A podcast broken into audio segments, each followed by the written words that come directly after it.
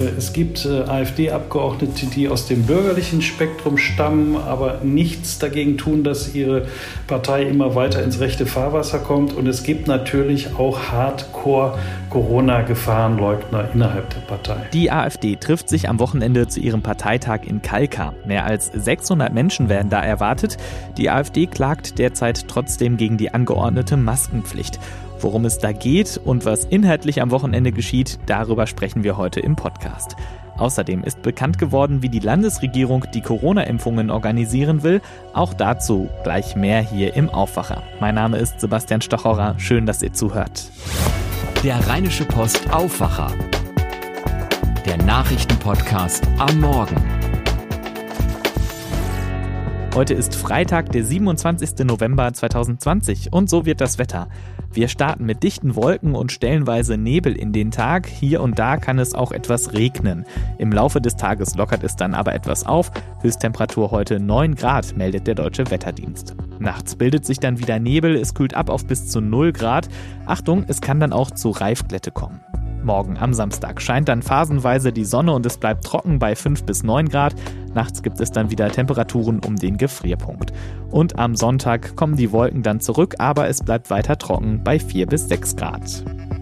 Am Wochenende hat die AfD ihren Parteitag und zwar in Kalkar. 600 Delegierte werden da ab Samstag im Kernwasser Wunderland Kalkar erwartet und schon im Vorfeld beschäftigt die Veranstaltung Politik, Verwaltung und Bevölkerung. Schauen wir uns das einmal genauer an mit Gregor Mainz aus dem Korrespondentenbüro der Rheinischen Post in Berlin. Gregor, Veranstaltungen mit 600 Leuten plus Journalistinnen, Journalisten, das Organisationsteam. So Veranstaltungen sind ja eigentlich gerade gar nicht mehr erlaubt. Wieso kann die AfD denn überhaupt ihren Parteitag in Kalkar machen? Ja, das klingt für den ersten Blick äh, krass, wo wir gerade gehört haben, dass wir uns ähm, Weihnachten vielleicht mit zehn Leuten treffen dürfen und ansonsten nur mit fünf. Ähm, dass die laufende gültige Rechtsverordnung in NRW äh, höchstens 250 Leute zulässt und dieses liegen die 600 natürlich weit draußen. Aber das hängt mit der Rechtsprechung des Verfassungsgerichtes zusammen, wonach Parteien ein besonderes Privileg haben. Und wenn die Parteien nachweisen können, dass eine Veranstaltung nicht so einfach verschoben werden kann, sondern stattfinden muss, dann sollte die auch unter ganz besonderen hygienischen Voraussetzungen möglich sein. Ja, diese hygienischen Voraussetzungen sind dann eben Abstand halten, Mund-Nasenschutz und da sagt die Partei aber, nö, wollen wir auch nicht und hat jetzt geklagt ähm, beim Oberverwaltungsgericht in Münster gegen die Maskenpflicht beim Parteitag. Und da frage ich mich dann auch, warum? Also die können ja nicht wirklich glauben, dass sie dann damit über 600 Leuten ohne Masken rumlaufen dürfen, oder? Ja, rumlaufen ist, glaube ich, auch gar nicht das Ziel äh, dieses Antrags, dieser Klage der AfD. Es geht darum, dass sie da an den Plätzen, wenn sie sitzen, und weit genug auseinandersitzen, dass sie dann die Maske abnehmen können. So ähnlich ist das ja im Bundestag im Plenarsaal auch geregelt. Äh, da hält sich die AfD zumeist auch dran, dass dann, wenn sie von ihren Plätzen aufsteht, zum Rednerpult der jeweilige Redner oder die Rednerin die Maske aufsetzt, sie am Rednerpult absetzt, dann spricht, dann wieder aufsetzt und zum Platz zurückgeht. Und wenn dort zwischen den Reihen und zwischen den Stühlen genügend Platz ist, dann sagt der Bundestag, dann kann man die Maske auch absetzen. Man muss es nicht, aber mh, hm, wahrscheinlich will die AfD auf eine ähnliche Regelung auch in Kalka hinaus. Okay, schauen wir vielleicht äh, nochmal auf dieses große Thema Corona und AfD. Das ist so ein ganz komisches Verhältnis irgendwie. Im Frühjahr war die AfD eher so auf dem Standpunkt, wir brauchen auf jeden Fall strengere, striktere Maßnahmen ganz schnell. Und jetzt gibt es da aber sehr viele Überschneidungen mit Corona-Leugnerinnen und Leugnern. Sind die in der Partei jetzt irgendwie alles Corona-Leugner oder ist es einfach eine Strategie, einfach alles blöd finden, was die Bundesregierung macht und man erhofft sich irgendwie was davon? Ja, also auf der einen Seite sieht man ja, dass unter der AfD-Anhängerschaft der Anteil derer, äh, die die Pandemie leugnen, äh, relativ hoch ist oder zumindest mit weitem Abstand den höchsten Anteil äh, unter allen Parteianhängern aufweisen. Auf der anderen Seite gibt es dieses uralte Spiel bei der AfD. Ähm, rechts blinken, in der Mitte fahren oder in der Mitte blinken und rechts fahren äh, ist äh, alte Übung, sodass äh, sie glaubt, dass sich jederzeit, wenn es kritisch wird, aus der Affäre ziehen können. Äh, seht, wir haben ja noch gar nicht uns so festgelegt, aber gleichzeitig ist natürlich immer auch ein Charakteristikum dieser Partei, nach Alleinstellungsmerkmalen und provokanten Geschichten suchen zu wollen. Und das haben wir erlebt äh, in der Vergangenheit in der Migrationsdebatte, wo eine, eine Provokation auf die andere folgte. Das haben wir erlebt in der Auseinandersetzung mit dem Dritten Reich und mit äh, sehr, sehr zwielichtigen Traditionen.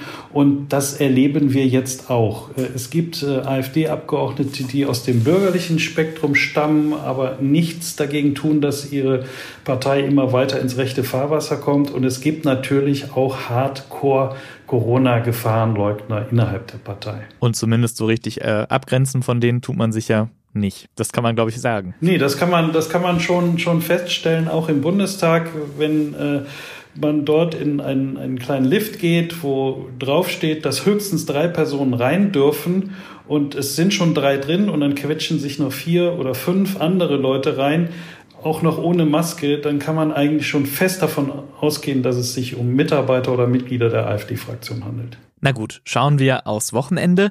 Da wird unter anderem jemand Neues in den Vorstand gewählt. Andreas Kalbitz verlässt den Vorstand. Da gab es im Sommer viel Streit drum.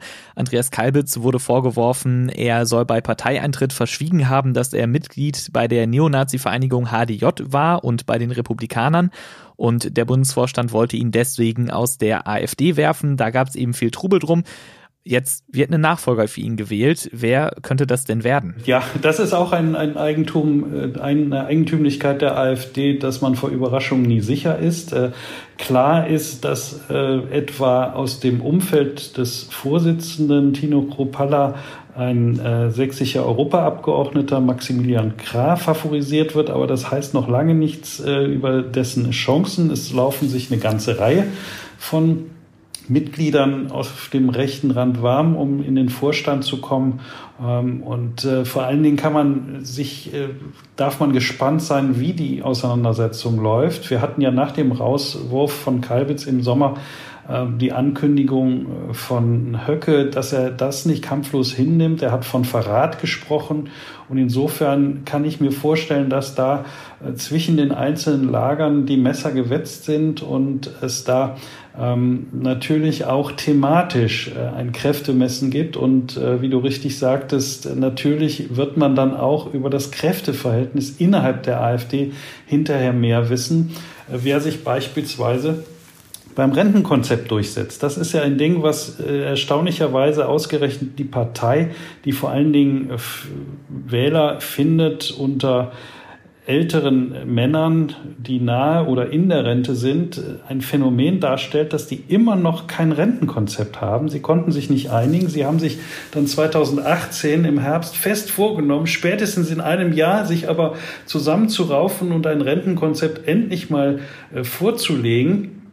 Der Parteitag ist dann wieder abgesagt worden. Dann wollte man im Frühjahr in Baden-Württemberg zusammentreten und da ist dann wieder die Corona-Pandemie dazwischen gekommen und nur will man das endlich mal äh, klar machen. Allerdings in einer Atmosphäre, wo, ja, wo die Wogen schon vorher hochgehen und wo man sehen muss, wie sich tatsächlich diese Bewegung, die sich vorher Flügel nannte, in der Partei wiederfindet. Sehr viele gehen davon aus, dass äh, die Rechten weiter auf dem Vormarsch sind. Dieser Parteitag könnte ja tatsächlich am Ende an diesen Auflagen, über die wir am Anfang gesprochen haben, scheitern. Also zumindest hat die Stadt ja schon angekündigt, man will die, die Einhaltung der Corona-Maßnahmen streng kontrollieren, was ein bisschen niedlich ist, weil die haben halt KKS nicht so groß. Die haben dann drei Mitarbeiterinnen und Mitarbeiter beim Ordnungsamt und haben jetzt eben Hilfe sich dazu geholt, dass sie da überhaupt ein paar mehr Leute haben, die das kontrollieren und haben dann angekündigt, im Notfall äh, beenden wir diesen Parteitag, auch wenn sich da nicht an diese Auflagen gehalten wird. Ist das denn realistisch? Ja, das denke ich, das, das sollte schon realistisch sein. Das ist ja nie so, äh, dass das eine Veranstaltung ist, die jetzt ganz plötzlich aus dem Ruder läuft, weil Gerichte verfügt haben, äh, wie beispielsweise in Leipzig, dass eine Veranstaltung in, an einem Platz stattfinden darf, auf dem gar nicht so viele Menschen draufpassen, wie angekündigt waren. Äh, in Kalka begeht die Stadt, begeht das Ordnungsamt die Halle äh, mit den Veranstaltern, legt alles fest und wird da sicherlich auch im Vorfeld schon ganz klar sagen, worauf sie achten wird. Und ähm, AfD-Parteitage zeichnen sich ja dadurch aus, dass im Umfeld sehr viel Polizei massiert wird, mehrere Hundertschaften und wenn man dann zu dem Ergebnis kommt, dass dieser Parteitag beendet werden muss, dann wird die Stadt mit Hilfe der Polizei sicherlich Mittel und Wege finden, das auch durchzusetzen. Dann bin ich mal gespannt, äh, worüber wir dann am, am Montag nach dem Parteitag sprechen. Also ob es dann tatsächlich etwas über die Inhalte zu berichten gibt oder doch eher um das Drumherum. Oder ob wir schon früher darüber berichten, weil der Parteitag am Samstag schon vorüber, vorher zu Ende gegangen ist. Oder so. Vielen Dank, Gregor Mainz, äh, für die Informationen rund um den AfD-Parteitag in Kalka. Gerne, Sebastian. Inzwischen kann man sagen, es ist absehbar, dass es einen Impfstoff gegen Corona geben wird und damit ergeben sich auch ganz neue Fragen. Eine, die heftig diskutiert wird, wie kommt der Impfstoff zu den Menschen? Das liegt in der Verantwortung der Länder. Darüber spreche ich mit Maximilian Plück aus dem Landespolitikteam. Hallo Max. Hallo. Es gibt Informationen dazu, wie die Landesregierung diese Impfung plant. Das ist logistisch ja eine ziemliche Herausforderung. Wie soll das ablaufen? Also es ist so, dass man ähm, jetzt absehen kann, dass es einen zentralen Lagerstandort in Nordrhein-Westfalen gibt, wo da lässt sich die Landesregierung nicht in die Karten schauen. Dorthin wird der äh, Impfstoff dann vom Bund angeliefert, beziehungsweise von BioNTech, also dem Mainzer Medizinunternehmen, das ähm, einen aussichtsreichen Kandidaten auf den Markt bringt. Und von dort wird er dann verteilt. Und insgesamt, das war ja schon bekannt, soll es 53 von sogenannten Impfzentren geben. Immer eines dieser Zentren pro kreisfreier Stadt oder pro Landkreis. Und äh, ab da geht es dann weiter. Eine strittige Frage ist, wer wird als erstes geimpft und wer erst später? Welche Ideen gibt es dazu?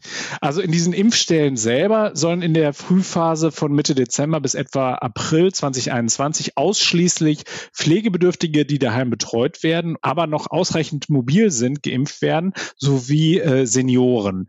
Der eigentliche Hauptfokus aber in der äh, Frühphase liegt äh, auf den sogenannten Pflegeeinrichtungen, also äh, äh, Seniorenheime zum Beispiel.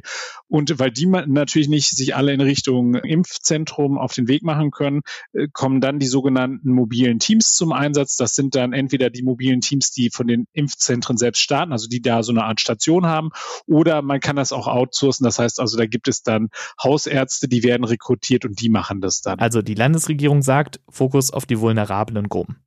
Genau. Und wenn Sie schon mal im Pflegeheim sind, dann macht es natürlich Sinn, dass man sagt, okay, wenn ich schon mal da bin, dann kann ich halt eben auch die Mitarbeiter impfen. Dann gibt es eine zweite Phase, die sich anschließt. Die be, äh, beginnt dann im März und dauert dann bis circa Juli. Und dort sollen sich dann in diesen Impfstellen auch die ambulant tätigen Pflegekräfte, das sind ja immer diejenigen, die man sieht, die mit kleinen Autos durch die Innenstadt flitzen und dort dann halt eben zu den Menschen nach Hause kommen. Also die sollen dort geimpft werden können. Und dann äh, alle diejenigen, die zur kritischen Infrastruktur gehören. Das sind in erster Linie Feuerwehrleute und Polizisten. Aber genau diese Frage, also wer da zur kritischen Infrastruktur zählt, das ist, wird natürlich noch zu sehr viel Diskussion sorgen. Wir erinnern uns beispielsweise daran, dass wir gesehen haben, dass auch der Handel beispielsweise ähm, zur kritischen Infrastruktur gehörte, weil wenn die Leute sich äh, nicht mehr einkaufen können, dann kann es natürlich auch relativ schwierig werden. Also da erwarte ich noch eine ganze Menge an Diskussion. Und dann haben wir die dritte Phase, die beginnt dann Mitte des Jahres und dort äh, werden dann die, die Impfzentren wieder zurückgefahren. Das heißt also, dann wird der Fokus wird sich etwas ändern und dann kommt es dann zur Massenimpfung der Bevölkerung. Das wird dann allerdings über die Hausarztpraxen erfolgen. Okay, das bedeutet also für jemanden wie mich, der nicht zur kritischen Infrastruktur gehört, der nicht pflegebedürftig ist und auch niemanden pflegt, der wird so ein Impfzentrum gar nicht von innen sehen, sondern dann direkt beim Hausarzt geimpft, irgendwann im Sommer. Genau, so wird es sein. Die Frage ist, ob das wirklich, ob es, ob es funktioniert, dass wir im Sommer ähm, dann alle auf einen Schlag geimpft werden können. Ich, das wage ich mal zu bezweifeln. Also da bin ich mal gespannt, ob man da dann auch nochmal eine Priorisierung stattfindet äh, oder ob man da dann einfach sagt, kommt Augen zu und durch und jetzt hauen wir den Impfstoff unter das Volk. Wer will, der kriegt ihn auch. Aber wie gesagt, das ist ja noch ein bisschen Zukunftsmusik, da reden wir dann über den Sommer. Sowieso und insgesamt zählt natürlich erstmal, dass Menschen geimpft werden, egal ob man jetzt selber früher oder später drankommt. Vielen Dank, Max Plück. Gerne. Und diese Themen werden heute wichtig. Heute ist Black Friday. Für viele Menschen bedeutet das Shopping. Denn in vielen Online-Stores und auch in den Innenstädten gibt es große Rabatte. Die Gewerkschaft Verdi nutzt den umsatzstarken Einkaufstag, um zu Streiks aufzurufen. In sieben Amazon-Versandzentren sollen die Mitarbeiterinnen und Mitarbeiter die Arbeit niederlegen. In Rheinberg im Kreis Wesel und in Werne im Kreis Unna streiken die Beschäftigten bereits seit Mittwoch. Sie wollen, dass Amazon die Tarifverträge des Einzelhandels unterschreibt. Der NRW-Landtag kommt heute zusammen und diskutiert in einer aktuellen Stunde über die Situation bei ThyssenKrupp. Der Konzern steckt in einer tiefen Krise. 11.000 Mitarbeiterinnen und Mitarbeiter sollen entlassen werden. Wir haben letzten Freitag darüber ausführlich berichtet. Das könnt ihr nachhören im Aufwacher vom 20. November. Später geht es dann unter anderem darum, wie die Ausbreitung der afrikanischen Schweinepest verhindert werden kann. Und die Polizei und Staatsanwaltschaft in Krefeld informieren heute über Durchsuchungen und Festnahmen im Drogenmilieu. Bereits am Dienstag wurden sechs Männer festgenommen. Sie sollen regelmäßig Drogen gedealt haben. Das war der Aufwacher vom 27. November 2020. Wenn ihr uns etwas sagen wollt, loblos werden möchtet, Kritik oder Themenvorschläge habt, ihr erreicht uns per Mail an aufwacher.rp-online.de und weitere Kontaktmöglichkeiten findet ihr auch in den Show Notes. Das war's von mir, Sebastian Stachorra. Habt einen guten Tag. Mehr bei uns im Netz www.rp-online.de